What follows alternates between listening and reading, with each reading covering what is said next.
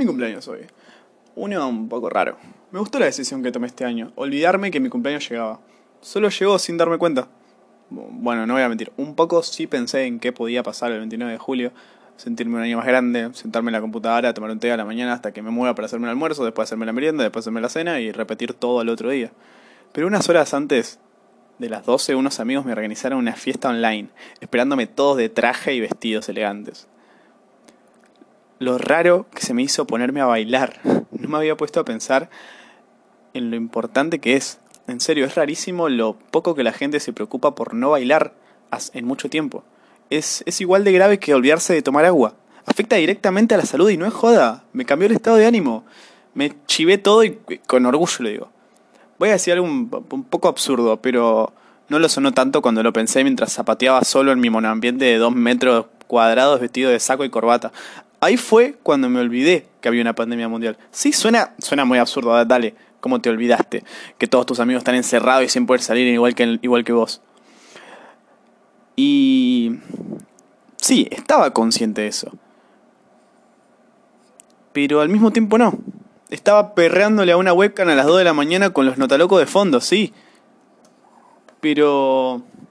No lo estaba al mismo tiempo. Igual me confunden un poco las contrariedades. Pero me hacen feliz al mismo tiempo. Me ahorré mucho estrés en este cumpleaños.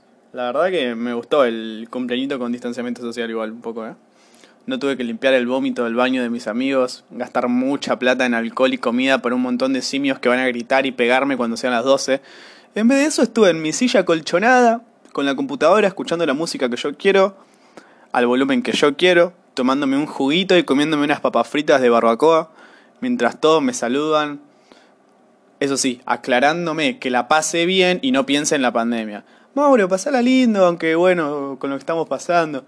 Y boludo, si querés que la pase lindo y no piense en eso, justamente, no me lo recuerdes. Es como que desapruebes una materia y te vas a la casa de tu amigo. A distraerte y te pones a charlar y te distraes. literal, no estás pensando en, en que desaprobaste. Y, y se le ocurre decirte, che, amigo, igual no pienses en la materia, eh, pasala bien ahora. Y lo estaba haciendo hasta que me hacías acordar. Muchas gracias. Pero no le puedo responder eso. Lo que le tengo que responder es, gracias amigo, no, ni me preocupa, estoy re bien. Cuando en realidad ahora lo que voy a tener que hacer es fingir todo el resto del día que no estoy pensando en eso y de tanto fingir no voy a disociar si la estoy pasando bien o estoy fingiendo. Entonces todo el día se vuelve una simulación. ¿Qué, estoy en The Truman Show, carajo?